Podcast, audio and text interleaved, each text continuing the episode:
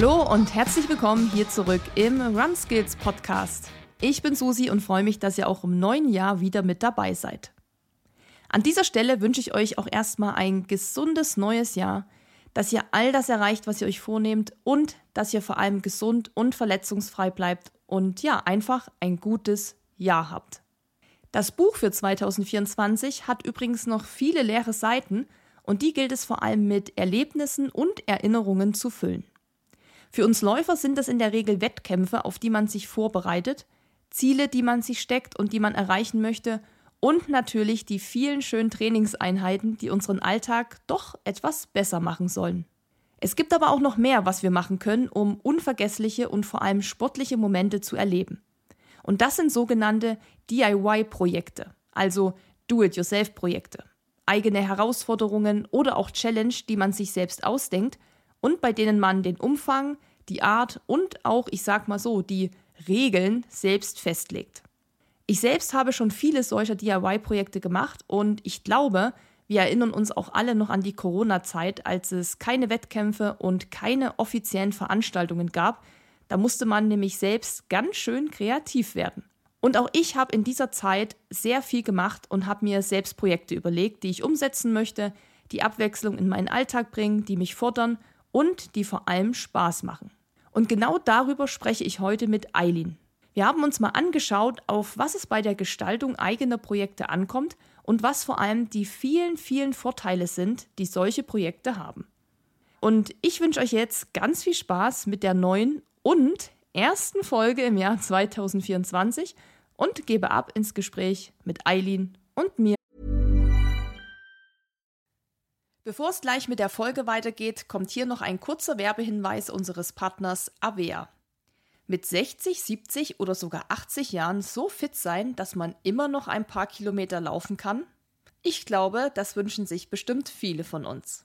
Damit wir dann auch im hohen Alter noch durch die Gegend flitzen können, macht es Sinn, jetzt schon langfristig in die eigene Gesundheit zu investieren. Und hier kommt das Schweizer Unternehmen Avea ins Spiel. Avea ist führend im Bereich Longevity Supplements. Mit aktuellster Forschung erstellen sie hochwertige Nahrungsergänzungsmittel aus erstklassigen Inhaltsstoffen, die kurz- und langfristige positive Effekte auf unseren Körper haben. Mission Innere Jugend. Apropos innere Jugend. Um uns Tag für Tag vor dem Altern zu schützen und um uns leistungsfähig und energiegeladen zu fühlen, was ja auch besonders bei uns Läufern sehr, sehr wichtig ist, benötigen wir das Coenzym NAD+. NAD dirigiert nämlich über 500 Zellprozesse in unserem Körper. Und zwar von der Energieproduktion bis hin zur Zellerneuerung. Es ist sozusagen der Schlüssel zu unserer biologischen Hochleistung. Jetzt ist es allerdings so, dass unser NAD-Plus-Level im Alter sinkt, und zwar um 50 Prozent bis zum 50. Lebensjahr. Puh, das ist ganz schön viel, ehrlich gesagt. Und um dem entgegenzuwirken, hat Avea das Vitality Bundle entwickelt.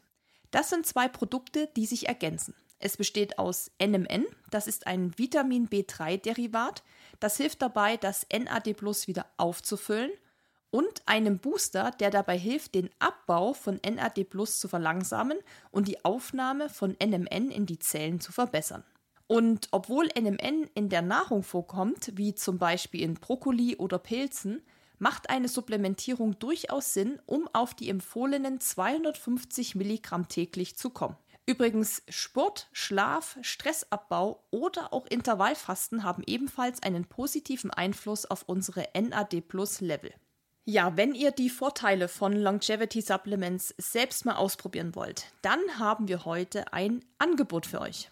Mit dem Code RUN gibt es auf die bestehenden Rabatte nochmals 15% Rabatt on top auf eure Erstbestellung.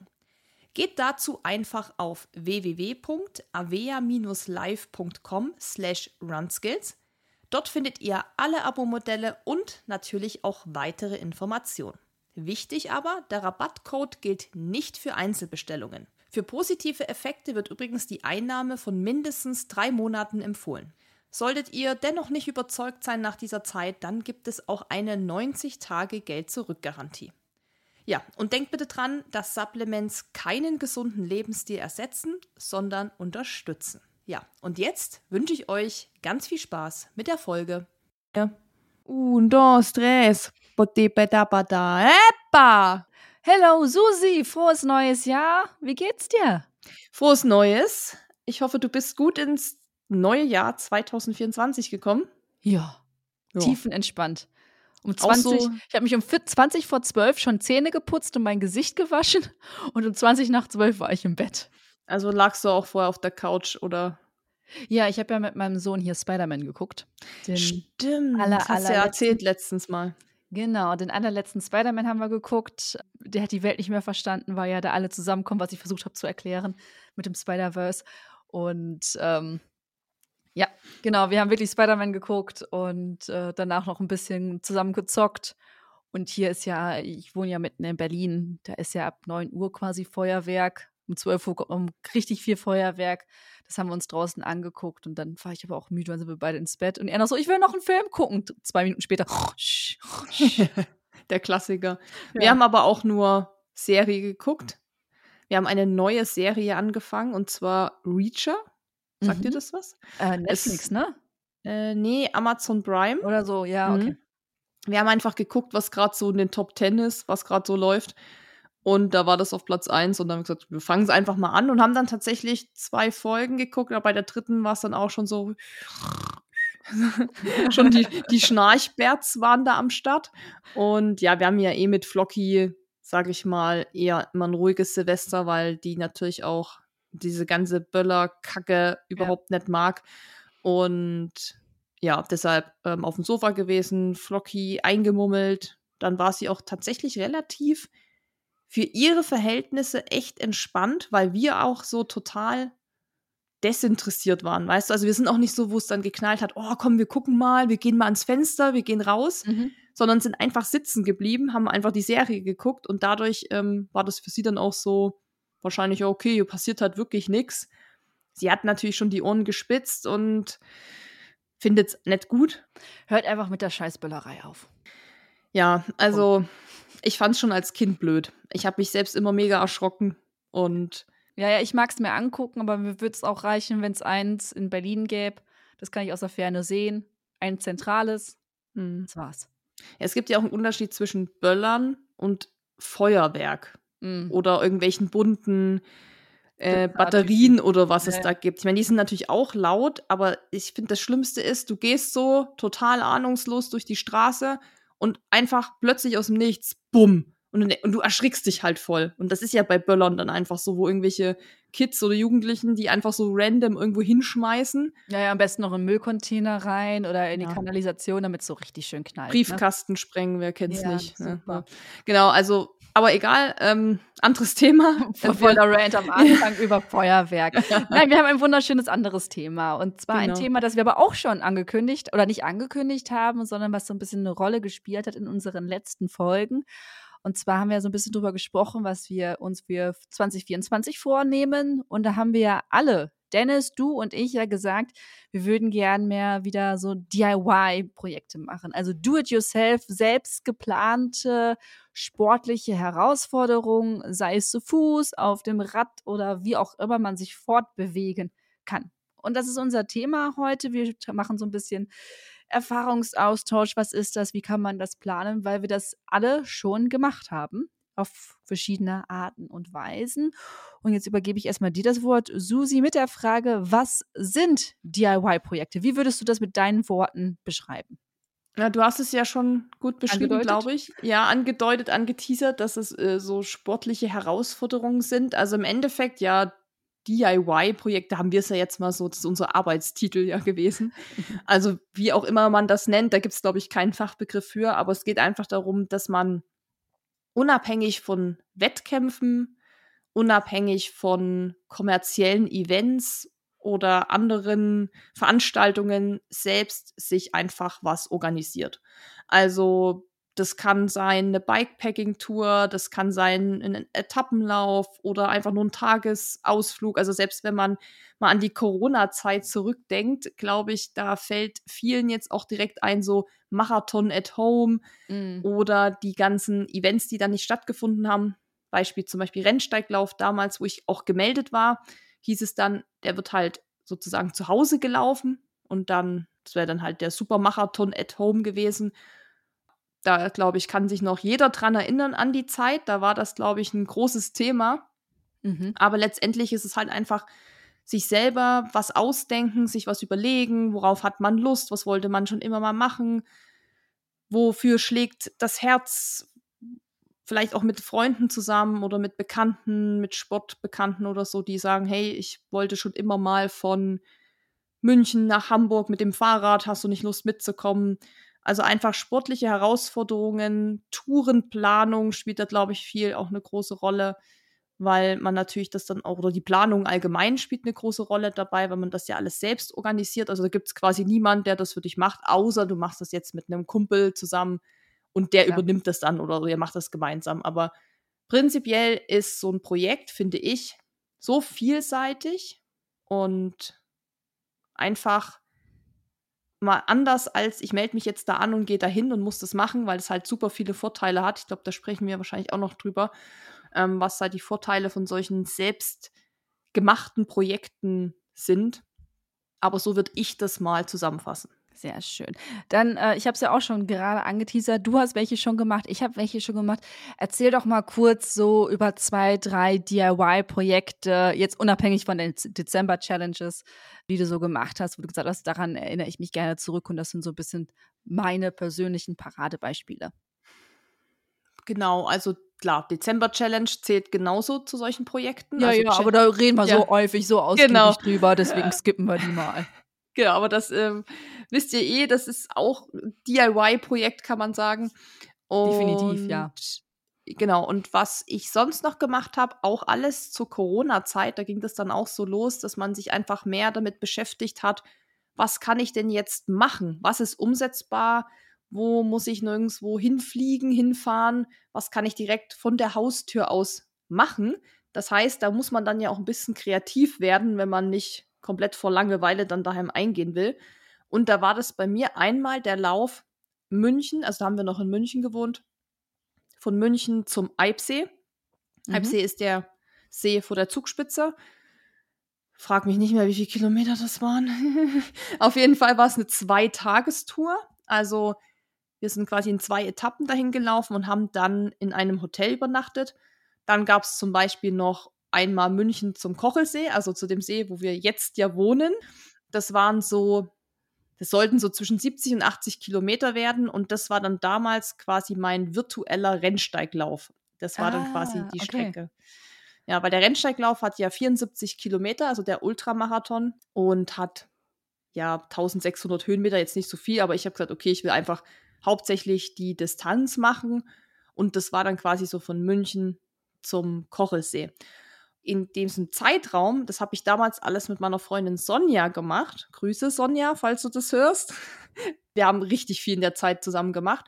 Wir haben all diese Projekte zu zweit gemacht. Und das ist auch ganz cool, weil wenn man dann einmal so eine Sache macht, dann hat man so ein bisschen auch Blut geleckt weil wir das dann natürlich mega cool fanden, als wir dann zum Kochelsee gelaufen sind. Wie cool das war, das so selber zu organisieren, so unabhängig zu sein und einfach auch keine, ich sag mal, Regeln von außerhalb zu haben. Dann sind wir halt in diesem, also ich muss sagen, wir waren dann so ein bisschen in so einem nennt man das in so einer Bubble und in so einer eigenen Welt und so, ja, und dann laufen wir noch dahin und dann laufen wir noch dahin und dann haben wir auch super viele Seenumrundungen gemacht. Wir haben ja hier sehr viele Seen, Starnberger Seeumrundung, Königseeumrundung, die ganz lange mit sehr, sehr vielen Höhenmetern. Ich weiß, dass wir auch noch mal den Chiemsee umrunden wollten. Das haben wir dann aber irgendwie nicht mehr geschafft. Also Sonja, falls du das hörst, ich bin jederzeit bereit für Chiemsee-Umrundung. Aber ja, also das waren so ein paar Projekte, die wir gemacht haben. Hm, was man auch sagen kann oder was man noch mit dazu zählen kann, ist vielleicht die mini selbstgemachten Trainingslager. Da haben wir ja auch schon mal drüber gesprochen. Wir Stimmt, ja. Glaube ich, eine Podcast-Folge mit Dennis zum Thema Trainingslager. Mhm. Und mhm. da gibt es ja eben so organisierte Trainingslager, wo man sich einfach anschließen kann. Dann ist das eben alles organisiert und für einen schon vorbereitet. Aber man kann ja auch selber sagen, ich mache jetzt so eine Art Trainingslager. Das würde ich auch noch mal in so DIY-Projekte mit reinnehmen. Und das hatte ich mit der Maggie ja oft gemacht für den Eiger Ultra Trail.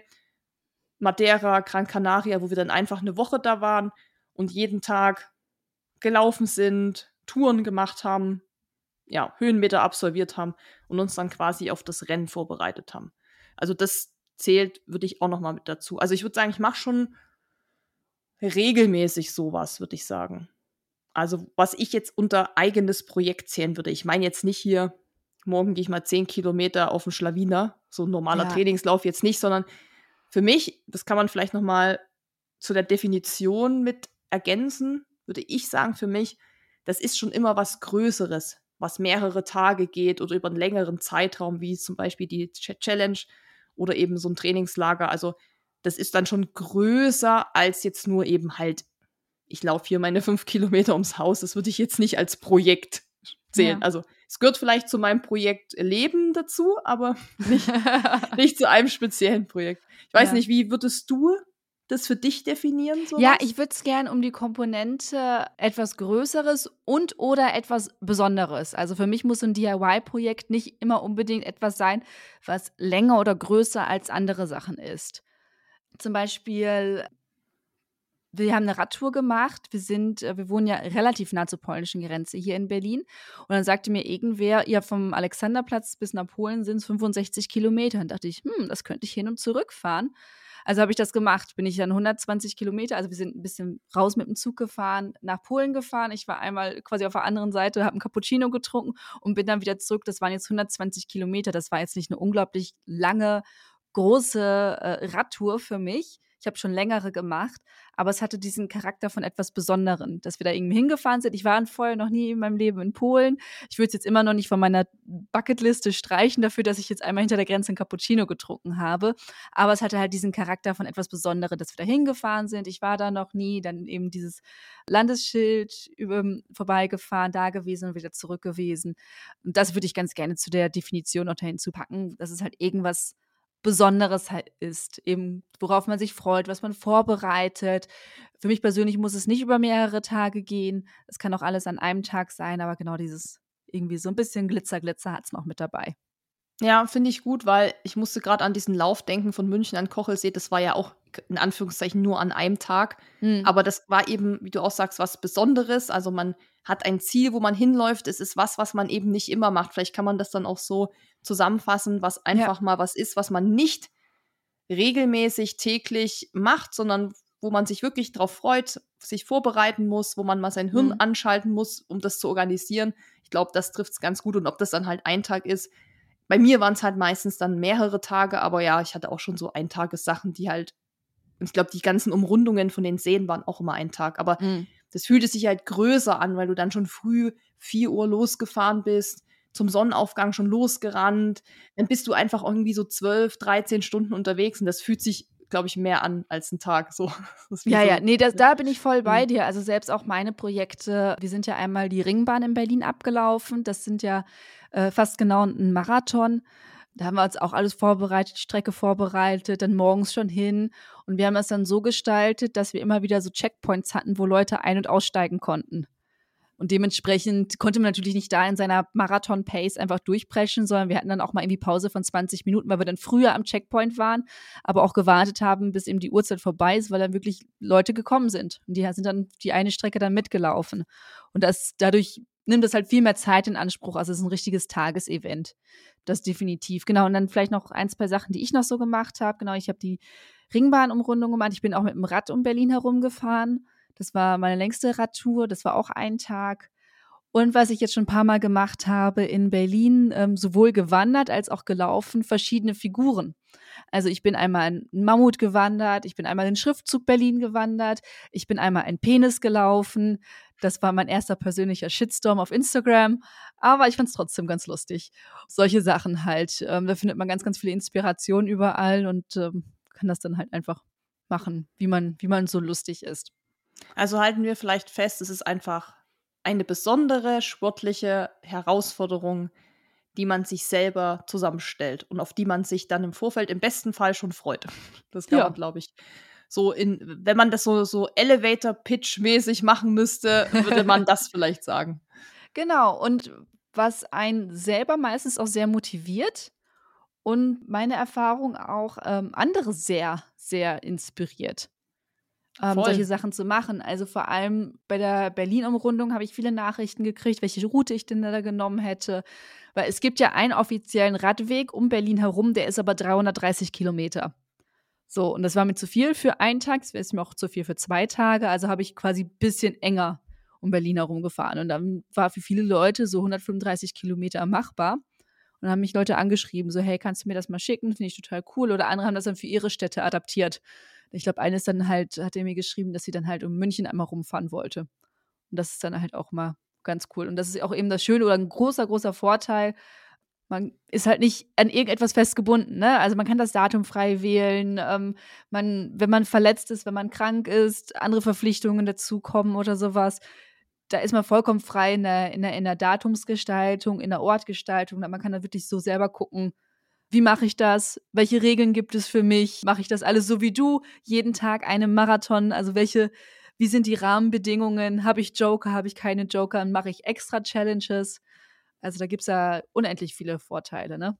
Ja, das finde ich auch mit das Coolste eigentlich, dass man das für sich eben gestaltet. Und das habe ich, glaube ich, auch schon so oft im Podcast erwähnt, wenn es um die mhm. Challenge mhm. an sich ging, warum ich das so cool finde, dass es eben dein Projekt und deine Rahmenbedingungen beziehungsweise deine, ich sag mal in Anführungszeichen, Regeln sind und dir da eben keiner reinquatscht. Und wenn du eben dann beschließt, ich fahre jetzt eben doch nicht um Berlin, weil ich irgendwie doch nicht so das fühle oder keinen Bock habe oder mir das Wetter jetzt einen Strich, ja. ja. durch die, einen Strich durch die Rechnung macht, dann und ich fahre jetzt schon heim, dann machst du das halt also einfach. Das ist natürlich anders als bei einem Wettkampf, wo man vielleicht viel Geld bezahlt hat, bei dem man dann natürlich auch eigentlich, sage ich mal, abliefern will, worauf man sich vorbereitet. Viele suchen sich ein Jahreshighlight aus und trainieren dann da monatelang drauf hin. Mhm dann will man natürlich das auch im besten Fall auch irgendwie absolvieren, weil man dann noch Anreise hat und vielleicht Hotelkosten und so. Und da ist natürlich die Hemmschwelle immer, das dann irgendwie nicht zu machen, einfach viel höher als bei einem eigenen Projekt, wo man einfach auch sagen kann, ich stehe morgen auf, hm, ich wollte heute eigentlich um Berlin radeln, aber irgendwie fühle ich es nicht. Ja, dann mache ich es halt nächste Woche. So. Das finde ich eigentlich das Coolste, weil das extrem viel Druck von einem nimmt man einfach flexibler sein kann. Also gerade für Menschen, die jetzt nicht so viel Zeit haben oder die viele andere Verpflichtungen haben, wie Familie oder Job, Hausbau oder was man ja auch alles so im Leben macht, wo man sagt, da kann ich jetzt nicht einfach mal so das machen und da kann ja immer mal was dazwischen kommen. Wenn es dann heißt, morgen kommen jetzt die Dachziegel und du wolltest eigentlich morgen loslaufen, dann sagst du, na gut, dann haben jetzt die Dachziegel halt mhm. Priorität mein Projekt verschiebe ich jetzt eben auf eine Woche. Ist natürlich auch die Gefahr, dass man es dann vielleicht so ein bisschen aus den Augen verliert. Also gerade für jemanden, der so ein bisschen Motivationsprobleme hat, ist es dann vielleicht besser, wenn man schon versucht, es im Auge zu behalten, ungefähr, und das dann nicht immer wieder verschiebt, verschiebt, verschiebt. Aber die Erfahrung zeigt auch, wenn man was macht, wofür man halt brennt und was einem so richtig Spaß macht, was man schon immer mal machen wollte, dann verschiebt man das auch nicht endlos. Also dann ist man ja eher, eher traurig, dass es jetzt nicht schon klappt an dem Zeitpunkt, sondern dass eben jetzt die Ziegel kommen und du sagst, ach, scheiße, jetzt muss ich es doch nächste Woche machen. So. Ich wüsste jetzt irgendwie total gerne, wie du auf Dachziegel kommst. ja, so. weil ich, ich dachte, ja, weil. Häuslebauer gerade so. ja. Wo ich gar kein Haus baue und auch nie bauen werde. Aber mir fiel es jetzt so ein, durch meine ja, ja. Challenge auch. Da kam ja, abgesehen von Wetter, auch eine Sache dazwischen, spontan. Mhm. Also das konnte ich vorher auch nicht planen, dass es so ist, dass ich einen ganzen Tag quasi, ich sag mal, aufopfern muss, in Anführungszeichen, für diese, für dieses Projekt. Und Ach, für das Projekt. Das geheime Projekt. Das geheime Projekt, was wir uns schon seit einem Jahr anhören, glaube ich. ja. Und das Ding war halt, ähm, es gab keinen Plan B, keine Option zu sagen, wir machen das dann irgendwann Mitte Januar. Nee, weil Mitte Januar muss es schon fertig sein. Das heißt, ja da muss man dann halt überlegen, okay, ziehe ich jetzt halt auf Biegen und Brechen diese Challenge durch oder was hat da jetzt gerade eben irgendwie Priorität? Und es hatte tatsächlich das dann auch Priorität. Das war mhm. dann zum Glück noch an einem Tag, wo es geschüttet hat ohne Ende, wo mir das dann quasi schon fast gelegen kam, weil ich dachte, jetzt wird mir die Entscheidung auch so ein bisschen abgenommen, weil ich sowieso nicht rausgehen kann. Aber das meinte ich so mit diesen, die Ziegel kommen oder so. Ja, ja deine persönlichen Dachziegel sind dieses meine, Projekt. Ja. Und also wenn eure persönlichen Dachziegel kommen, dann könnt ihr es einfach verschieben, ohne dass ihr da vielleicht endlos viel Geld in Sand gesetzt habt für einen Stadtpass oder so. Ja, zwei Punkte würde ich da ganz gerne noch ergänzen zu den Vorteilen von DIY-Projekten. Ich nutze sie sehr gerne auch als Motivation für kreatives Training weil zum Beispiel diese Figurenwandern haben wir gemacht, als wir ursprünglich für die 100 Kilometer Wanderung trainiert haben. Und einfach so zu sagen, komm, wir treffen uns, um 60, 65 Kilometer zu wandern, ist jetzt, hätten wir wahrscheinlich auch gemacht oder sowas, aber es war dann schon irgendwie cooler, so ein Mammut halt zu laufen für den Mammutmarsch. Das ist dann nochmal, irgendwie gibt nochmal so ein bisschen, äh, bisschen Würze da mit oben drauf. Das fand ich eben ganz cool. Also einfach als Training. Und einmal habe ich es genutzt, um einfach eine Standortbestimmung zu machen. Also zu gucken, wie weit bin ich gerade im Training. Das war eben vorm ZUT. Da haben wir diese Ringbahnmarathon gemacht und ich bin auch nach Hause gelaufen und da bin ich 45 Kilometer gelaufen, hatte am nächsten Tag kaum Muskelkater, also so ein bisschen schwere Beine nur und das war, glaube ich, vier Wochen vom ZUT. Also war mir klar, okay, also von der Ausdauer her werde ich es schaffen. Und das fand ich halt ganz cool, weil ansonsten hätte ich mir ja, ich hatte ja, wollte ursprünglich einen Marathon laufen irgendwo. Also habe ich in ganz Deutschland geguckt, welcher ist denn da und, und gibt's da irgendwie, komme ich da mit den Öffis hin, weil ich kein Auto habe. Und ich merkte dann, wie so richtig viel das alles in Stress ausartete. Und deswegen war das dann ganz cool, dass ich dann einfach gesagt habe, ich mache das hier und da sind ja super viele mitgelaufen und das hat einfach so von A bis Z alles wunderbar geklappt mit der Vorbereitung und deswegen fand ich das auch irgendwie ganz cool mit diesem DIY-Projekt. Sind wir schon bei den Vorteilen eigentlich? Wir sind die ganze Zeit bei den Vorteilen. Schon, ne? Da fällt mir auch noch ein bisschen was ein, glaube ich. Ja, hau raus, hau raus. ähm, das hatten wir, meine ich, auch mal schon in der Folge besprochen. Ich kann mich so ganz vage erinnern, aber egal, wir greifen das einfach nochmal auf, wo mal jemand mir geschrieben hat, dass er so Schwierigkeiten hat, nach einer langen Verletzung wieder reinzukommen. Mhm. Also, wenn man lange ausfällt, dann so einen Trainingsrückstand hat und dann fängt man wieder an zu trainieren und man kann aber nicht an die Leistung anknüpfen, die man davor hatte, weil man vielleicht ein paar Monate raus war. Und das kann ja super demotivierend sein, beziehungsweise ist das auch demotivierend. Und da weiß ich, ich weiß gar nicht mehr, in welchem Kontext das damals war, aber da haben wir auch schon drüber gesprochen. Und da meinte ich so, ganz, ganz großer Tipp von mir, scheiß auf 10 Kilometer, Halbmarathon, Marathon oder was auch immer oder Zeiten, Pace, sondern such dir irgendwie ein kleines Projekt, was du machen kannst, worauf du schon immer mal Bock hattest. Und das muss dann auch nicht immer laufen sein. Das kann dann eben auch Fahrradfahren sein, Schwimmen, Wandern, Parkleiden, keine Ahnung, was man halt schon immer mal machen wollte oder wenn man noch ein anderes Hobby hat, dass man das mal wieder so auferleben lässt es muss ja nicht mal immer mit Sport auch zu tun haben. Also, ne, kann man ja auch sagen. man könnte auch mal was anderes machen. Aber ich sag mal so, wenn man sagt, ich will erstmal im Sport wieder reinkommen, so Regelmäßigkeit, Motivation, Routine, dann kann es schon helfen, sich erstmal was zu suchen, was einem Spaß macht, worauf man schon immer mal Bock hatte, wie das Thema eben wie mit dem Bikepacking, was jetzt schon auch in den letzten Folgen ein paar Mal gefallen ist. Da kann man sagen, hey, ich habe da schon immer mal Lust drauf gehabt, mit meinem Kumpel loszuziehen. Und das ist, glaube ich, eine super Motivation, weil das kann ja nur positiv sein. Also mhm. da müsste ja schon viel passieren, dass man ständig einen Platten hat oder das Wetter total kacke ist. Aber selbst dann wird es wahrscheinlich eine lustige Erfahrung, weil man mit einem Kumpel zusammen eine coole Zeit hat und vielleicht darüber lachen muss, dass man jetzt zum zehnten Mal den Schlauch gewechselt hat oder so. Also da finde ich einfach der Fakt, dass man nach einem wenn man eine Blockade hat, würde ich auch sagen, dass man halt mhm. halt wieder reinkommt. Das ist eine super Sache. Wir hatten ja auch schon keinen Zeitdruck, keinen Stress, weil man das eben ja alles selbst macht. Also den Stress und den Druck macht man sich dann selbst, wenn. Aber der kommt nicht von außen. Auch ein guter Punkt, wenn das auch nochmal so zu diesem Thema Druck und ja, nicht mehr reinkommen können nach langer Pause, ist auch das Thema so ein bisschen Konkurrenzdruck vergleichen mit anderen, weil ich glaube, das kennt ja jeder so, wenn man flach läuft, Straßenläufe. Ja. Wir nehmen jetzt mal so 10 Kilometer Lauf. Das ist halt so ultra vergleichbar. Also du kannst halt sehen, okay, die Susi ist heute 10 Kilometer gelaufen, mhm. in 50 Minuten beispielsweise. Dann kannst du das relativ gut mit deinem Lauf, den du jetzt machst, auch vergleichen. Wenn ja. der flach ist hier, klar, dann habe ich vielleicht 10 Höhenmeter und du hast 15er prinzipiell flach. Das ist ja auch wirklich so dieses wie beim Marathonlaufen, immer so, wie schnell war der? Wie schnell war der? Immer so gucken. Deshalb gehen ja auch viele auf Trails. Da kann man das eben nicht. Das haben wir ja auch schon so oft im Podcast gesagt, dass das halt ein Riesenvorteil von Trailrunning ist, weil man da nie das miteinander vergleichen kann. Und bei so einem Projekt ist das genau das Gleiche, weil wenn du dein Projekt machst, was ja kein anderer macht, dann kann man das auch nicht so vergleichen. Und es gibt eben Menschen, die sich unter Druck setzen, vielleicht auch unterbewusst durch mhm. solche Zeiten, durch Zahlen und sehen, oh, jetzt ist der das gelaufen. Es ist immer so leicht zu sagen, ja, dann guck doch nicht hin oder ne, und konzentriere dich auf dich selbst. Aber gerade wenn man eben aus einer Verletzung kommt, aus einer langen Pause kommt und irgendwie dann nicht mehr so zur alten Form zurückfindet, kann das, glaube ich, auch schon demotivierend sein.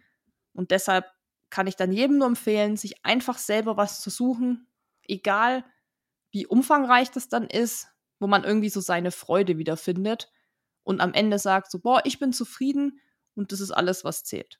Genau, und wenn ihr da Inspiration braucht, wir haben Anfang des Jahres, glaube ich, eine Folge aufgezeichnet zu Lauf-Challenges, die weiß ich nicht, wie viele Ideen waren da drin? 20, 25 oder sowas? Also es ist auf jeden Fall Folge 80. Ja. Aber das waren sehr viele, ja. Das waren sehr viele. Mhm. Also wirklich von sehr kleinen Ideen äh, bis zu sehr, sehr großen Sachen oder sowas haben wir mal wirklich alles gesammelt, was uns und im Internet so eingefallen ist und haben das mal ein bisschen erklärt und aufgedröselt. Wirklich von sehr, sehr kreativ zu sehr einfach umsetzbar. Also wenn ihr da noch Inspiration braucht, dann hört am besten einfach mal euch äh, diese Folge an. So, äh, kommen wir zurück zu den äh, DIY-Sachen. Und bevor wir jetzt genau noch mal konkret dazu übergehen, wie die Planung ist, wie man sowas angeht, auch so Mehrtagessachen oder ne, diese ganzen Sachen. Dann gucken wir noch mal ganz schnell auf die Benefits zusammengefasst. Ich würde sagen, ich fange einfach mal an und Susi, du steigst ein. Also wir haben diese sportlichen Challenges, Projekte, die machen einen stärker. Also man kann seine körperlichen Grenzen austesten in einem totalen Safe Space. Also man hat jetzt keinen großen Wettkampf oder wo Leute irgendwie einem Nacken sitzen. Und dadurch kann man natürlich auch mental viel, viel stärker werden weil man seine Komfortzone verlässt, aber gleichzeitig auch motiviert da durchgeht. Perfekt. Ja, und man stellt sich dadurch auch, finde ich, noch anderen Herausforderungen, weil wenn man sowas plant, dann muss man eben sich mit der Planung beschäftigen. und nehmen wir jetzt mal so, ein, mm, so eine die Tour, die du gemacht hast nach Polen, da muss man sich ja mit der Navigation auseinandersetzen, mit der Route. Und vielleicht hat man das auch noch nie gemacht oder ist da noch unsicher, aber da kann man ja auch dran wachsen, dass man sagt, hey, oh, boah, jetzt muss ich da nach Polen fahren oder wo auch immer oder muss hier zum Eibsee laufen. Puh, das ist ja nicht abgesteckt, das ist nicht markiert, da muss ich mich jetzt selber drum kümmern. Da wächst man natürlich wirklich so ein bisschen auch über sich hinaus, beschäftigt sich damit und äh, das hatten wir ja auch in der Podcast-Folge mit Bene über die Bergwacht. Da ging es ja auch viel um Tourenplanung, wo er auch gesagt hat, man muss eben auch lernen, die Karten zu lesen und auch die ganzen Navigations-Apps zu verstehen und auch zu wissen, okay, was bedeutet jetzt, wenn diese Farbe sich ändert, wenn da dieser Strich ist, wenn da eine gepunktete Linie ist oder eine durchgezogene Linie, dass man sich also damit was, äh, damit auseinandersetzt und damit eben auch wieder viel lernt für spätere Sachen oder spätere Projekte. Das finde ich ganz cool. Oder wenn man sich damit beschäftigen muss, wo man vielleicht auch schläft. Also wenn man äh, mehrere Tage unterwegs ist, dann, klar, wir haben damals das, sag ich mal, einfach gelöst und haben halt ein Hotel gebucht. Aber viele machen ja dann auch mit Campen oder irgendwie am Gipfel schlafen. Da muss man sich natürlich auch mit beschäftigen, was brauche ich für ein Equipment. Also da muss man eben auch mal wieder so in die Materie einsteigen. Und auch manchmal so ganz simple Sachen wie bei meiner äh, Fahrradtour nach Polen. Wie viel Kopfsteinpflaster ist da? Wir hatten echt Kilometer um Kilometer um Kopfsteinpflaster. Und alle, die äh, schon mal auf einem ungefederten Fahrrad saßen, wissen, wie geil sich Kopfsteinpflaster anfühlen. Besonders wenn du dann 100 Kilometer schon in dem, im Arsch hast und dann noch über Kopfsteinpflaster fährst. Alles fahrbar, ne? Mhm, alles fahrbar. Ja, Ritter, das Ritter, ist, Ritter, Ritter, Das ist auch bei diesen Mountainbike-Touren von Komoot so, dass man da immer einplanen kann, dass man irgendwo festhängt im Gebüsch, weil da irgendwelche Bäume umgekippt sind und mhm. dieser Weg eigentlich nicht wirklich befahrbar ist. Aber das ist so, das muss man halt auch immer auf dem Schirm haben. Gerade, glaube ich, bei Radtouren ist das noch deutlich krasser als beim Laufen, wenn man beim Rad auch noch weiterkommt und ähm, vielleicht auch wirklich durch Gegenden fährt, wo es dann wirklich auch mit dem Rad schwieriger wird. Man muss es schieben, man muss, man muss absteigen. Beim Laufen ist man ja immer noch ein bisschen leichter unterwegs. Da kann man auch mal über so einen Baum einfach drüber steigen muss man jetzt nicht noch das Fahrrad mit seinem ganzen Gepäck vielleicht drüber hieven. Ja, ja, aber dafür ist dann mal eben ähm, ein kleiner Umweg von fünf Kilometer viel mehr als mit dem Rad mal eben. Das stimmt. Wenn man sich da dann wiederum verläuft, dann ist es ein bisschen nerviger, aber es hat alles so seine Vor- und Nachteile. Genau, aber ich finde, das gibt einen halt auch schon so einen Selbstbewusstseinsboost auch, wenn man das eben alles selber plant, wenn das mhm. nachher geklappt hat. Da lernt man ja ultra viel ja, denkt vielleicht auch vorher so, boah, nee, das kann ich nicht, das traue ich mir nicht zu. Aber gerade denke ich, wenn man das mit jemandem zusammen macht, dann hat man ja immer noch jemanden dabei. Also man muss jetzt nicht gleich alleine losziehen und irgendwie die Alpen überqueren oder so. Aber alleine das ist ja schon cool und das schweißt natürlich dann auch wieder zusammen. Also so ein Projekt gemeinsam organisieren und planen schweißt zusammen. Man muss allerdings auch gucken, mit wem man das dann macht. Wichtiger Punkt, ganz wichtig. Unterstreiche ich mit zehn Farben. genau, weil dann merkt man auch erst bei solchen Sachen, bei so langen Touren, ja, geht es mit der Person oder geht es mit der Person nicht? So, das ist ein bisschen wie in Urlaub fahren mit jemandem. Ja. Dann lernt man die Leute ja meistens noch mal von einer ganz anderen Seite kennen, weil Beispiel wieder für, bei dir, du fährst nach Polen oder wir rennen da zum Eibsee zwei Tage. Da passieren ja auch Dinge, die vielleicht mal nicht so cool sind. Mhm die vielleicht nerven, die stressen. Also wir hatten ja auch immer ein ganz grausiges Wetter irgendwie gehabt. Es war kalt und dann, wenn man sich dann vielleicht verläuft und dann, ja, aber du hast doch gesagt, wir müssen hier abbiegen. Jetzt sind wir hier mhm. aber irgendwie im Nirgendwo. Also da ist natürlich die Zündschnur auch ganz besonders kurz. Genau, muss man schon gucken, mit wem man das macht. Und spätestens, also wenn man eine Person noch nicht so gut kennt, danach kennt man sie auf jeden Fall sehr, sehr gut. Ja, und auch neben wen man vielleicht auch mal laufen oder radeln kann ohne zu reden. Das finde ich Ganz auch mal. wichtiger also Punkt. Ich, ich rede viel, ich verwende sehr viele Worte am Tag, aber bei so Läufen oder sowas bin ich auch einfach mal still, besonders wenn ich mal so ein bisschen am, am unteren Limit meiner Kräfte laufe oder sportle, muss ich nicht die ganze Zeit reden. Und ich weiß einfach, dass es bei mir Leute gibt in meinem Freundeskreis, da fühle ich mich sehr wohl, einfach schweigend daneben herzutraben. Und ich weiß, dass der Person das auch jetzt nicht irgendwie komisch vorkommt. Und ich weiß einfach, dass es so welche gibt, da fände ich immer so schweigende Stille merkwürdig.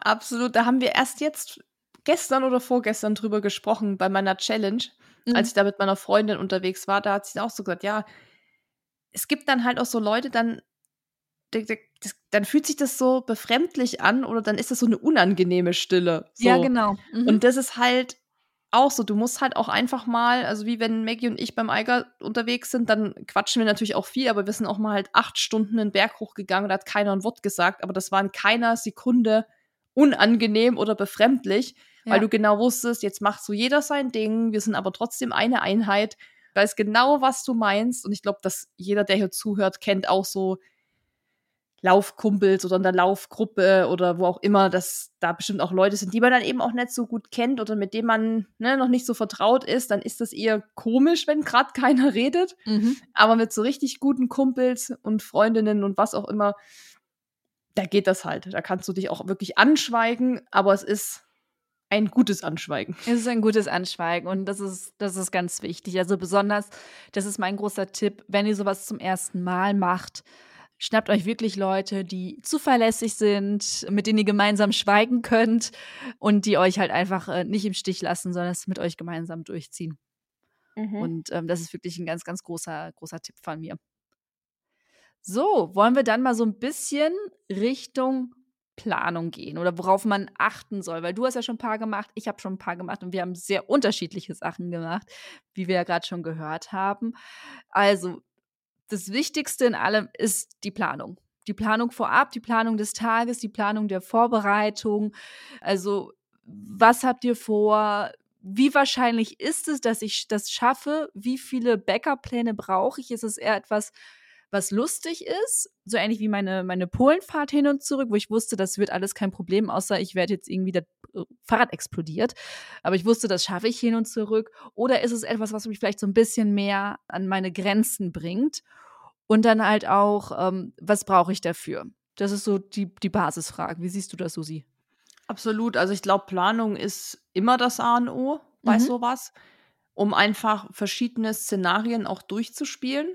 Also was machen wir auch, wenn das und das passiert? Ich glaube, da muss man auch wieder krass differenzieren. Also mache ich wirklich eine lange Bikepacking-Tour über Wochen oder Monate. Das gibt es ja auch, diese ganz äh, krassen ja. Leute, die dann irgendwie einmal durch Afrika fahren oder so.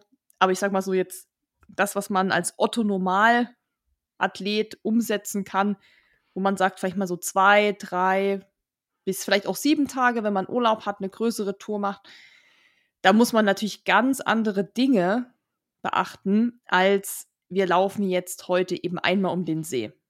Ne, da muss ich halt nur gucken, okay, wo finde ich Wasser? Wo habe ich vielleicht zur Not eine Toilette oder kann ich irgendwo einen Busch? Also gibt es da Büsche? Wie ist das Wetter? Wann laufe ich dann los? Also ich erinnere mich noch an unseren Starnberger See-Umrundungstrip. Da sind wir, glaube ich, 3.30 Uhr oder 3 Uhr haben wir uns am Starnberg getroffen, weil das war so ein sehr heißer Augusttag oder Juli, also es war auf jeden Fall Hochsommer. Und wir wussten, wenn wir da erst um sieben, also erst in Anführungszeichen, aber um sieben, um acht losrennen, kommen wir halt komplett in die Mittagshitze und das wollen wir halt umgehen. Das heißt, wir sind halt schon ein paar Stunden noch in der kühlen Luft gelaufen und da war es auch schon warm. Und also das muss man dann natürlich einfach beachten, welche Jahreszeit, Wetter. Ich meine, das sind, glaube ich, so die größten Faktoren, die das Projekt beeinflussen. Also ich ja. muss sagen, alles bisher was dann irgendwie, ich sag mal, schief lief oder was nicht so lief, wie man sich's gedacht hat, hatte immer irgendwas mit dem Wetter zu tun. also, weißt du, so, wir steigen beim Eiger aus, weil es ist zu heiß und dann halt Teufelskreis, man kriegt nichts mehr runter, Elektrolyte fehlen und, und so weiter, man wird müde, kann nicht mehr geradeaus gehen, steigt aus. Oder wie mit meiner Challenge, das Wetter ist so schlecht, so kalt, dass das Risiko, sich zu erkälten, einfach zu hoch ist, was man dann nicht eingehen will. Also ich muss sagen, dass so das, finde ich, so das Aller, Allerwichtigste ist. So, was könnte passieren, gerade auch auf dem Rad, mhm. wenn es dann regnet. Welche Bekleidung brauche ich? Also da würde ich sagen, muss man natürlich extrem unterscheiden, was man macht. Aber ich würde mal so an oberste Stelle stellen, auf jeden Fall sich einen Plan machen, aber immer einen Plan B, C und D noch in der Tasche zu haben, falls eben das Wetter umschwingt, falls mein Equipment wie das Fahrrad kaputt geht oder ich es nicht repariert bekomme oder ich mich verletze beim Traillaufen und ich muss zurück, habe ich dann den Plan, wie ich zurückkomme. Das glaube ich so, also einfach so ein bisschen auch das Thema Sicherheit im Blick zu haben. Wie gesagt, wenn ich jetzt um Starnberger See laufe, da muss ich ganz wenig beachten. Da muss ich wirklich nur gucken, dass ich genug zu trinken dabei habe. Aber da gibt es auch alle Furzlang irgendwie ähm, eine Einkehr. Ja. Genau, also da ist natürlich, ist natürlich eine ganz andere Nummer wie ich überquere die Alpen im Dezember oder so. Das macht natürlich auch. luck with that. Ja. Oder du machst halt eine Marathon-Challenge im Dezember. Ja, ist auch ja. richtig clever. Aber ja, also. Aber es ist ein wichtiger Punkt. Also so ein bisschen die Grundbedürfnisse abklären. Also wenn ihr euch eine Route sucht, guckt einfach, gibt es auf dem Weg Restaurants und haben die auf? Ganz wichtig, weil ich habe ja gesagt, von wegen hier, ich habe so lange Wanderungen gemacht. Ähm, und dann haben wir uns gedacht, ja, okay, wir kommen ungefähr ein bisschen nach der Hälfte. Ist zur Mittagszeit, kommen wir an einem Restaurant am Arsch der Heide hier in Berlin, kommen wir an. Ja, dann war das an diesem Feiertag das Restaurant geschlossen. Montag, dann so unsere, Ruhetag. dann haben wir unsere letzten Müsli-Riegel so zusammengesucht aus dem Rucksack und haben irgendwie alles gegessen, was wir noch gefunden haben und saßen dann da auch am, am See und haben irgendwie die, unsere Sachen da schnabuliert. Aber ich finde auch, das gehört so ein bisschen dazu, dass sowas passiert. Ne? Das ist auch wieder, das ist Abenteuer. Ja, genau. Ich finde auch, wenn man es jetzt bis zum, zum Get-No-Tod plant, fehlt dann auch so ein bisschen so dieses, wir schauen mal, was auf uns zukommt. Also, Aber ich finde, das pass passiert trotzdem ja. irgendwas. Irgendwas passiert trotzdem. Aber es sind halt so Sachen, wenn ihr doch irgendwie auf Nummer sicher gehen wollt, guckt kurz, welche Restaurants da sind, ob die aufhaben. Die können immer noch zu sein, ne? Spontane Geburt des Kindes des Kochs oder sowas. Ne? Also ja. ich, ich habe schon alles miterlebt. äh, jetzt nicht unbedingt bei so DIY-Projekten, aber dann irgendwo auf der Raststätte fährst du rechts raus, weil du weißt, da ist eine Pommesbude und dann steht da ein Zettel, nee, Kind wird heute geboren, ich mache heute die Pommesbude nicht auf. Ja, wir hatten das auch schon hier. In München. In München. Das ja. musst du dir mal geben, Großstadt. Irgendwie wollte ich ein Paket abholen, das ist jetzt völlig kontextlos zu dem, aber so, da bin ich auch hin so mit meinem Zettel. Das war auch relativ weit weg. Das war so ein Art Blumendeko-Laden und die haben eben auch Hermes. Pakete ja, ja, angenommen. Ach, Hermes, ja. Mhm. Und ähm, ich gehe da hin und dann der Klassiker. Bin gleich wieder zurück. Und ich denke mir so, okay, was heißt, ich bin gleich wieder zurück? Also seit wann hängt der Zettel denn? Und dann habe ich auch, also war eine Telefonnummer drunter, habe ich angerufen, ist natürlich keiner rangegangen. Also das ist dann auch so, da steht ja, im ja. Internet natürlich, die hat auf bis 18 Uhr. Und dann gehst hin, bin gleich wieder da. Und ich denke mir so, das ist so geil, das ist so doof Style, aber es war halt in München. Sowas kann natürlich immer passieren. Genau, also guckt nach irgendwie Restaurants, wo könnt ihr euer Wasser auffüllen, wo könnt ihr euch was zur Not zu essen holen sowas finde ich immer ganz praktisch, einfach zu wissen, okay, wir sind, brauchen ungefähr x Stunden da und dahin, ist da irgendwas in der Nähe, muss man vorher vielleicht was essen oder sich nochmal ein extra Riegel einpacken oder sowas, um da irgendwie die Zeit zu überbrücken. Auf jeden Fall ist auch ein großes Thema Equipment, Ausstattung. Mhm, mhm. ich meine, das ist ein Riesenthema.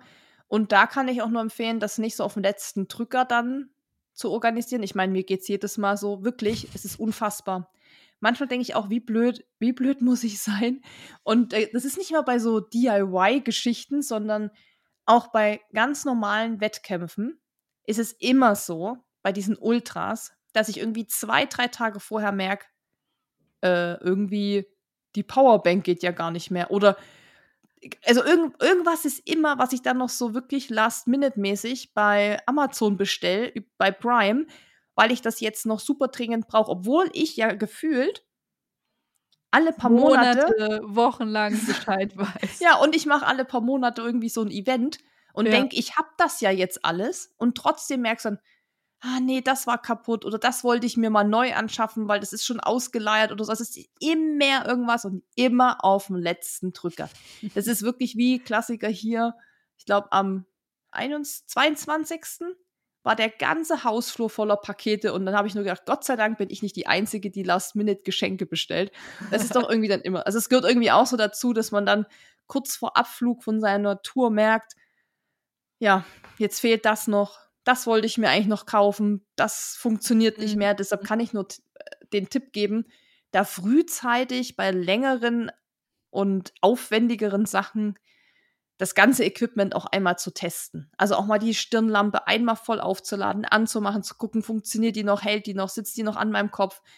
Weil manchmal ist dann auch Hast so. der Rucksack noch, ja. sind alle Schnallen noch dran, sind die Gummi nicht porös, das hatte ich auch schon mal. Dann ziehst du, willst den Gummi festziehen, dann macht er. Ich ziehe die Laufweste an und denke so, ah ja, da war ja irgendwie ein Riss drin das wollte ich noch nähen oder zusammenflicken. Das habe ich dann quasi aber vergessen, weil ich die Trinkweste dann danach nicht mehr gebraucht habe oder so. Also oft ist ja so, dass man das dann aus den Augen, aus den Sinnen mäßig so ja. in die Ecke flackt. Da dann auf jeden Fall frühzeitig sich mit dem ganzen Stuff einfach auseinandersetzen, das einmal durchtesten. Wie gesagt, bei einer Seeumrundung ist das jetzt wahrscheinlich nicht der Fall, ja. aber eine einwöchige Bikepacking-Tour durch drei Länder da macht es, denke ich, durchaus Sinn, das Fahrrad mal zu checken, vielleicht auch noch mal zum Service zu bringen, zu gucken, ob da alles funktioniert, Ersatzsachen dabei zu haben, kleines Schrauberset und so weiter und so fort. Das ist, kann ich nur aus Erfahrung sagen. Je früher man anfängt, desto weniger nervig ist es dann hinten. Weil ich genau. bin dann genau, immer übergestresst. Du hast gerade einen sehr schönen Punkt auch gesagt, wenn man halt auch durch Regionen fährt, die man vielleicht nicht so gut kennt, sich einfach mal mit den Besonderheiten ausmachen also schauen, sind da gerade irgendwelche Feiertage, also besonders länderübergreifend oder regionsübergreifend, sind da gerade irgendwelche Feiertage, Sperrungen. Also ich weiß zum Beispiel im Sommer, wenn man da durchs Münsterland fährt, da hat jedes zweite Dorf gerade Schützenfest, da ist die ganze Innenstadt gesperrt und überall sind Besowskis unterwegs und sowas. Also das gibt's äh, ganz viel, da einfach mal kurz äh, die Google-Maschine ansuchen, einmal kurz durchgucken, tangiert mich das auf irgendeine Art und Weise und dann einfach gucken, passt das? Und natürlich auch, wo führt mein Weg lang? Ist das viel trailig? Ist das viel Asphalt? Ähm, sind die, stehen das gut ausgebaute Straßen? Ne, manchmal kann man ja mit ähm, Google Street View auch ein bisschen gucken, sind da Straßenlaternen? Wie krass sichtbar muss ich sein? Oder ich habe eine Radtour geplant und ihr stellt dann leider erst bei der Radtour fest, dass ihr zu 90 Prozent über Kopfsteinpflaster fahrt. Sowas kann man halt vorher meistens auch irgendwie herausfinden. Sehr schön. Wir haben ganz viel über, über die Gedanken gesprochen, die man sich so vorher machen kann. wie Susi gerade schon sagte, also habt einen Plan A, aber habt auch einen Plan B oder Plan C. Das kann zum Beispiel sein, auch Möglichkeit haben, Sachen abzubrechen. Also gibt es da Zugstationen in der Nähe, wo ihr langfahrt? Busstation, fährt da ein Bus lang? Äh, fährt da vielleicht kein Bus lang? Müsst ihr vielleicht irgendwem Bescheid sagen, eurer Mutter oder sowas, so, hey, ich habe die Tour geplant, da fährt aber kein Bus, keine Öffis, nichts, kannst du im Notfall uns da abholen, wenn halt gar nichts mehr geht. Ne? Wir erinnern uns an die Geschichte, als äh, Susi und Maggie auf der Parkbank nicht mehr konnten beim ersten Eigerversuch und die Mami da kam und die beiden sich erstmal ins Auto gelegt haben zum Pennen. Ne? Also Muttis, Muttis ähm, könnten super sein in solchen Situationen oder Freundinnen, Nachbarn, irgendwer, der vielleicht sagt, okay, ich bin an einem Tag erreichbar und ich kann eventuell kommen. Dann haben wir gerade schon ganz viel über die Routenplanung gesprochen. Susi, wo guckst du nach Routen? Ich glaube hauptsächlich erstmal online, also Google-Suche, erstmal mhm. Königssee-Umrundung zu Fuß, Trailrunning, Königssee-Umrundung, also irgendwie so diese Schlagwörter. Mhm. Und dann kriegst du ja schon Beispiele und das sind ja so Klassiker, die machen ja viele Leute das ganze Jahr über. Das heißt, da muss man sich jetzt nicht so krass mit beschäftigen. Da gibt es dann halt wieder verschiedene äh, Strecken auch. Also es gibt nicht nur eine Umrundung, es gibt ähm, mehrere. Es gibt eine kurze, also eine, eine, kürzere Distanz, eine lange Distanz. Und da kann man sich erstmal schon mal so ein bisschen reinlesen, okay, was will ich machen? Und das ist das Gute, wenn man mit so, ich sag mal, eher alltagstauglichen Projekten anfängt. Wir können ja mal bei dieser Umrundung bleiben von ja, Seen.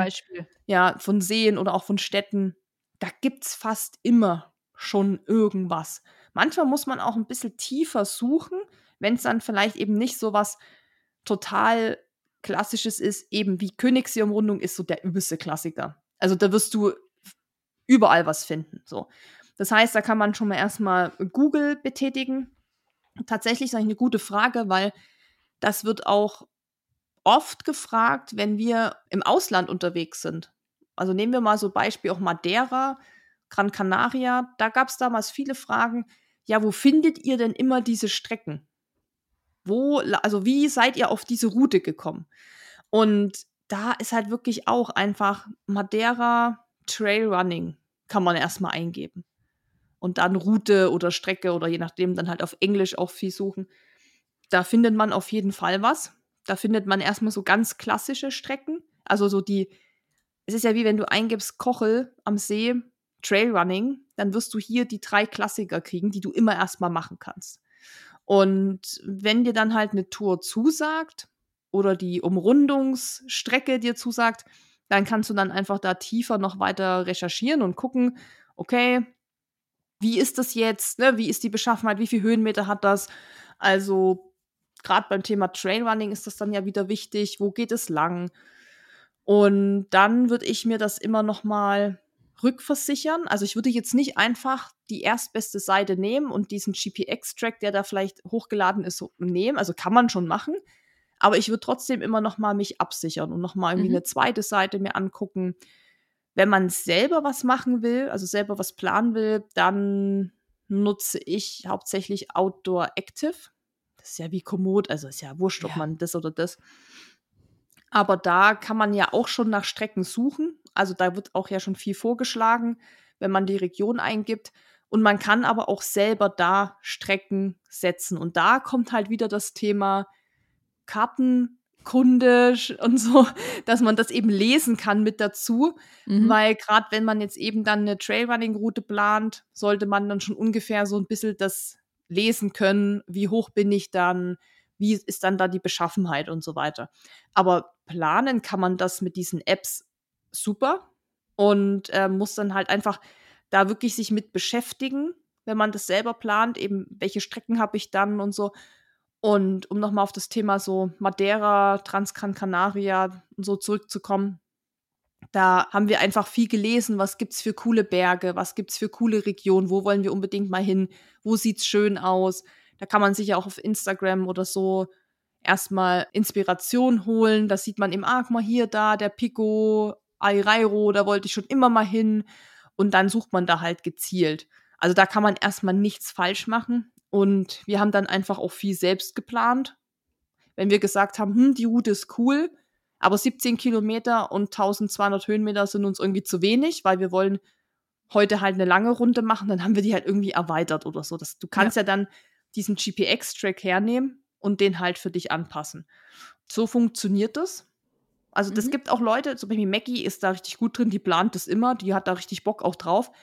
Ich bin da immer so, dass mich das ein bisschen nervt, muss ich sagen, weil ich so denke, oh, jetzt muss ich mich da hinsetzen, da mit dieser Karte das rumplanen, dann halt suchen. Also, es macht schon Spaß, aber der Part der Routenplanung nervt mich noch mit am meisten, muss ich sagen. Weil man sich das dann eben schon mal genauer angucken muss. Und da meine ich halt wirklich so, nicht nur, wir rennen einmal flach um Starnberger See, da gibt es eh bloß, sag ich mal, eine Strecke, ähm, sondern wirklich halt dann zu gucken, okay, ne, wie hoch alpin sind wir dann und kommen wir da hoch? Also, das sind ja dann wirklich auch äh, wichtige Fragen, die man sich stellen muss. Dann zur Not kann ich nur empfehlen, und das ist auch wieder mache ich nochmal Bezugnahme zu unserer Podcast-Folge mit Bene und der Bergwacht, sich auch zur Not nochmal rückversichern. Leute, die da wohnen, wo ich weiß, okay, Susi wohnt am Kochelsee, die schreibe ich mal an. Hey, ne, schaffe ich das? Mhm. Ich bin noch Anfängerin oder ich habe einen Hund. Meinst du, das ist gut? Oder eben halt so Tourismusbüros, Tourismusverbände anschreiben, die haben oft auch Karten oder die sagen, hey, wir haben hier auch einen Guide oder wir empfehlen dir das und das und ähm, nicht einfach so blind diesen ganzen Blogbeiträgen vertrauen, weil das, was für mich eine Feierabendrunde ist, kann für dich halt schon eine anspruchsvolle Tour sein. Und es kann auch, man weiß nie genau, wie alt die sind. Also manchmal steht da ja das Datum bei oder wann die zuletzt gelaufen wurde, auch bei Komoot und sowas, aber da einfach, wie du sagst, einfach nochmal zurückversichern. Da einfach manchmal ganz simple Sachen, wenn ihr in einem Hotel seid, runtergehen zur Rezeption, zeigt den der Rezeptionistin oder den Rezeptionisten einfach die Strecke, sagt ihr, kannst du, da kann ich da entlang laufen, dann sagen die ja, nein, vielleicht oder wissen, wie man da nachfragen kann oder sowas. Also wirklich einfach da nochmal das Backup holen. Es kann manchmal ganz simple Sachen sein. Ich war vor einigen Monaten an der Ostsee in Eckernförde, hatte mir eine Strecke rausgesucht, ich bin runtergegangen, gefragt, passt die Strecke, sagt sie, nee, kannst du nicht vorbeilaufen, wir hatten vor ein paar Wochen Hochwasser, die ganze Promenade ist unterspült. Du musst hier, hier, hier an der Straße entlang laufen, ansonsten kannst du die Strecke nehmen. Ja, und das ist bei sowas noch, sage ich mal, relativ unproblematisch, weil du dann mhm. sagst, okay, ich bin jetzt hier eh unten im Flachen. Es gibt auch so Situationen am Berg, so Baumfellarbeiten zum Beispiel, der Klassiker, dann ist hier zum Sonnenspitz hoch alles gesperrt dann gibt es zwar Ausweichwege, aber das muss man dann eben auch so ein bisschen auf dem Schirm haben. Also ja. zur Not dann eben auch vor Ort einfach agieren, vielleicht jemanden fragen, der einem entgegenkommt, sagt, hey, also da hatte ich ein Beispiel und ich bin eigentlich nicht am Berg irgendwie unsicher, weil ich sehr auf mein, also auf mein Gefühl vertraue und auf das, was ich kann und denke, okay, wenn ich mich jetzt hier unwohl fühle, gehe ich. Und es war am Gardasee tatsächlich ganz guter Tag, halt zwar bewölkt, aber jetzt schon angenehm warm, irgendwie 17 Grad. Und ich wollte so eine Tour machen, die mir Maggie auch mal empfohlen hat und die ich auch, auch ein Tipp vielleicht noch, was die Routenauswahl angeht. Eben bekannte Freunde fragen, wo man weiß, die waren da schon mal, die dir dann auch eben den Track schicken und auch sagen, hier an der Stelle musst du aufpassen oder da war eine Abzweigung, die habe ich verpasst, da musst du links gehen und nicht rechts. Das ist immer ganz gut. Und ich habe tatsächlich dann noch mal bei Strava geguckt, weil sie mir dann gesagt hat, ja, der und der, die waren da auch schon mal.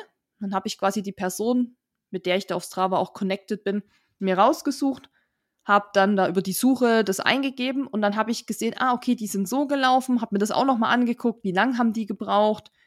Okay, der ist viel, viel schneller als ich, das heißt, ich kann locker noch mal zwei Stunden draufrechnen. Also das ist auch so ganz gut, jemand, der das schon mal gemacht hat, weil der dir dann auch eben genau sagen kann, auf was man im Zweifel noch achten sollte. Da hatte sie mir die Strecke gegeben. Ich habe die nochmal quasi verifiziert und bin dann da los und mega, ja, hingelaufen, habe auch den Weg gefunden. Habe mich tatsächlich auch dann, muss ich sagen, ich navigiere mich nie mit meiner Uhr, weil mir das zu kleinteilig ist auf der Uhr und zu ungenau. Ich finde, wenn ich das auf dem Handy habe, da kann ich reinzoomen, raus und das geht für mich halt viel schneller. Klar, du hast dieses fette Handy in der Hand, aber als ich dann erstmal zu diesem Einstieg von dem Berg gerannt bin, da musste ich erstmal irgendwie durch irgendeinen so Kaff am Gardasee, dann noch durch so ein anderes Kaff, dann habe ich mich auch noch dreimal verlaufen. Aber da habe ich halt viel über diese Outdoor Active App gemacht, die ich mir dann auch noch offline runtergeladen habe, dass ich quasi im Zweifel ich habe kein Datenvolumen oder kein Netz, dass ich die Karte halt habe. Und ähm, Google Maps habe ich dann auch immer manchmal noch verifiziert, wenn ich mir dann nicht sicher war, so kann ich hier links rein. Und gerade Gardasee ist echt nicht so easy, weil da gibt es oft eine Million Abzweigungen.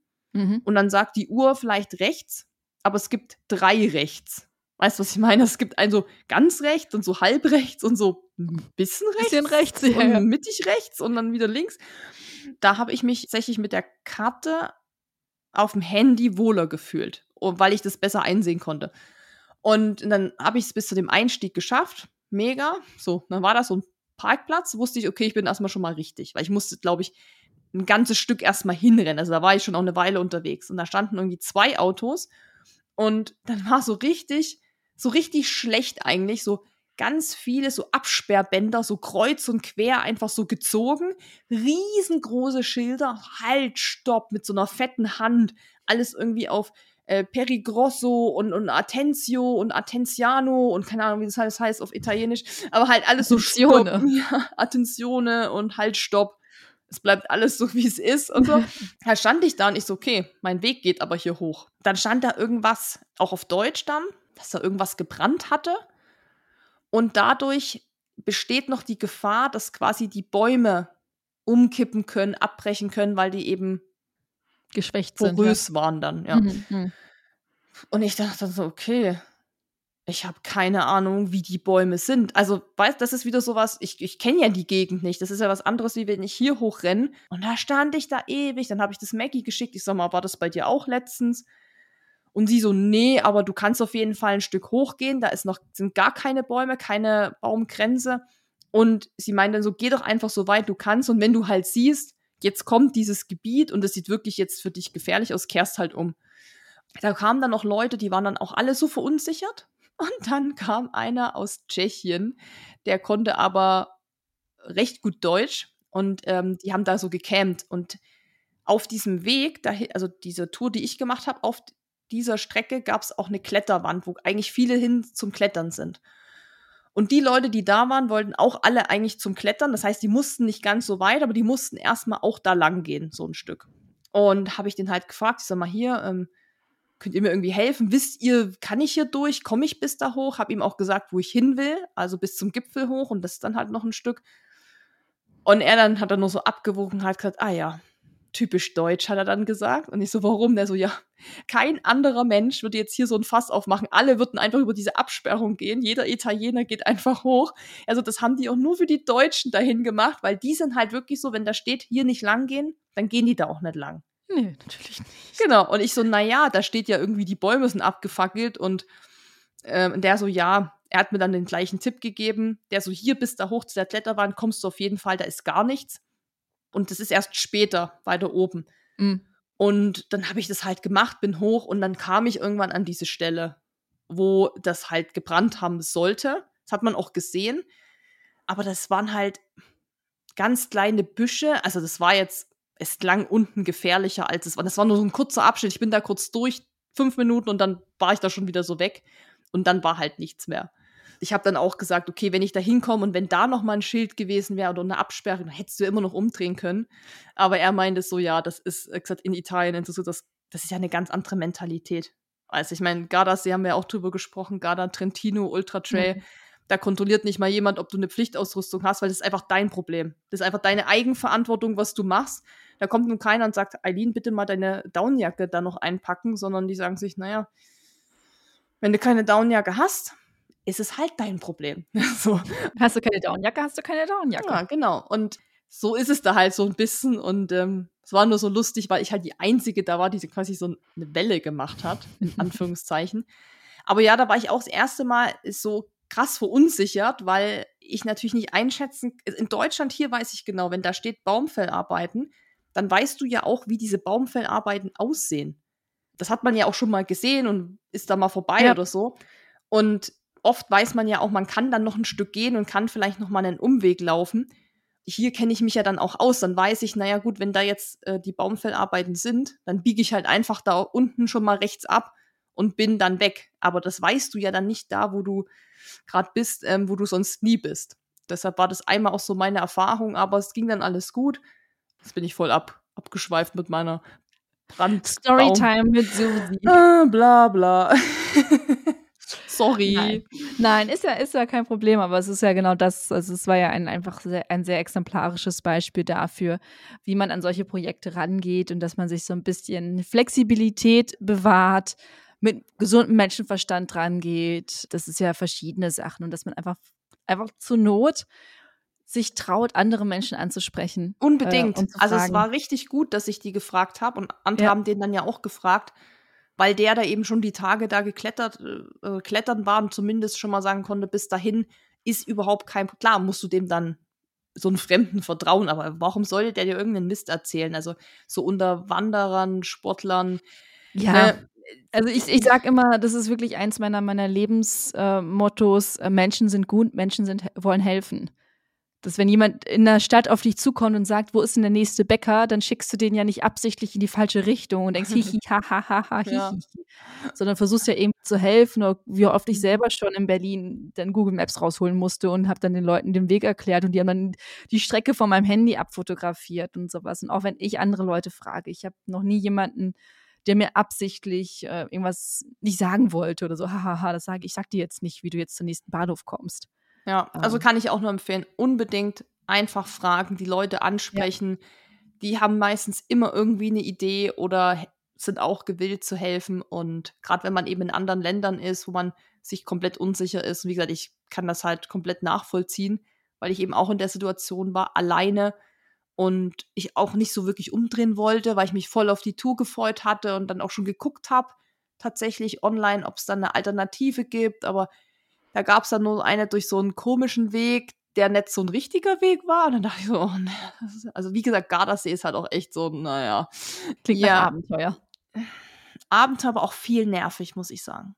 Gardasee ist viel nerviger Scheiß, wo du denkst, warum ist jetzt hier noch ein Weg? Dann musst du halt ständig das Handy rauskramen, gucken, mhm. muss ich links, rechts.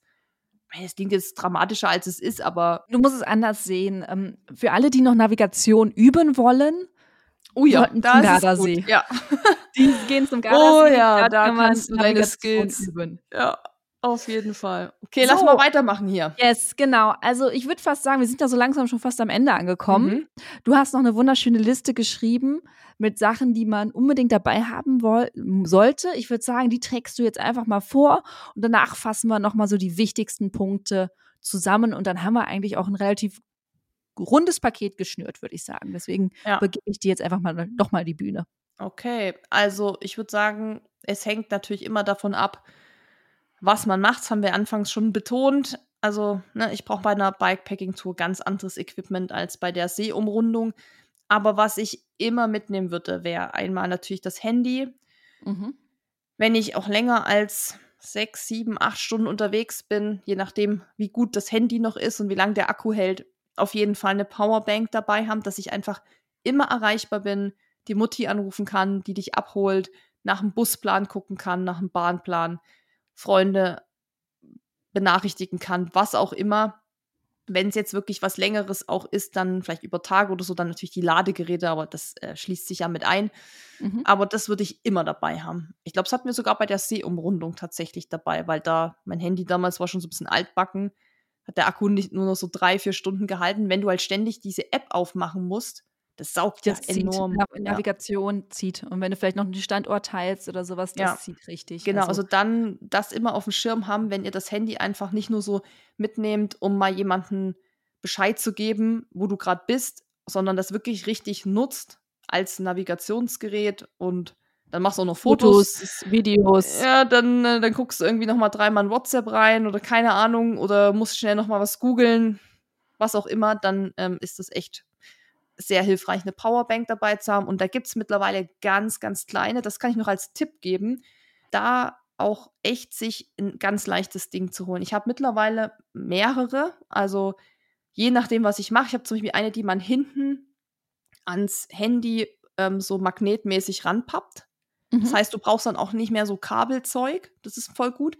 Und jetzt eins ganz neu, was man, was einen Stecker hat fürs Handy. Also jetzt bei mir ist es USB-C, dieses neue beim iPhone. Und das ist dann quasi quer, steckst du das unten ran. Das ist wie so eine. Wie so ein USB-Stick mäßig groß. Ja, oder? genau, so sieht es ein bisschen aus. Nur halt, dass es genau die Breite hat von dem Handy Breite, ja, genau die Breite. Und in der Länge nach unten ist es eben sehr schmal. So. Ähm, und das kann man einfach da reinstecken, brauchst auch kein Kabelzeug oder so. Die hat jetzt nicht die mega Leistung, aber das ist halt, wenn man mal wohin fährt, wo man jetzt nicht so viel mitschleppen will, ganz gut. Anker heißen die. Wie der Anker. Okay. Das ist okay. die, die haben richtig gute Powerbanks und Kabels und so.